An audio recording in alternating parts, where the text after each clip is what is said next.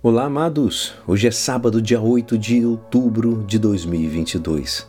E hoje a nossa igreja nos convida a meditar juntos o Evangelho de São Lucas, capítulo 11, versículos 27 a 28. Naquele tempo, enquanto Jesus falava, uma mulher levantou a voz no meio da multidão e lhe disse: Feliz o ventre que te trouxe e os seios que te amamentaram. Jesus respondeu: Muito mais felizes são aqueles que ouvem a palavra de Deus e a põem em prática. Esta é a palavra da salvação.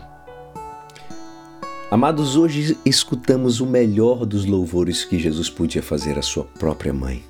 Quando dizem felizes são os, os que ouvem a palavra de Deus e a põem em prática. Com essa resposta, Jesus não rejeita o apaixonado elogio daquela mulher simples que dedicava à sua mãe. Pelo contrário, o aceita e vai além, explicando que Maria Santíssima é a bem-aventurada, sobretudo, pelo fato de ter sido boa e fiel no cumprimento da palavra de Deus. Às vezes, as pessoas perguntam, né, se os cristãos acreditam na predestinação, como acreditam outras religiões. Não. Os cristãos, nós cristãos, nós não acreditamos que Deus tem reservado um destino de felicidade para nós. Deus quer que sejamos felizes, sim, afortunados, bem-aventurados. Mas prestemos atenção em como essa palavra vai se repetindo nos ensinamentos de Jesus. Felizes, felizes, felizes, felizes os pobres, os mansos, os que têm fome e sede de justiça, os que não viram, e creram. Deus quer nossa felicidade, uma felicidade que começa já neste mundo, apesar de que os caminhos para chegar lá não sejam nem de riqueza, nem o poder, nem o êxito fácil, nem a fama, senão o amor pobre e humilde de quem tudo o espera. A alegria de acreditar.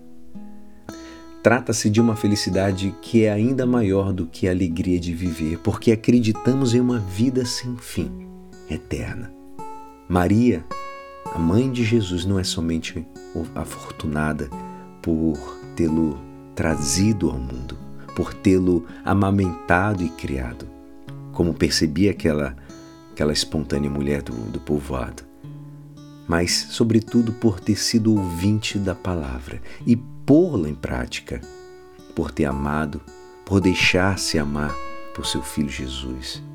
Como escreveu o poeta, por poder dizer mãe e ouvir-se dizer filho meu. É a sorte que nos invejava Deus. Que Maria, mãe do amor perfeito, possa rogar por cada um de nós. E é assim, esperançoso que esta palavra poderá te ajudar no dia de hoje que me despeço. Meu nome é Alisson Castro e até segunda. Um abençoado final de semana. Amém.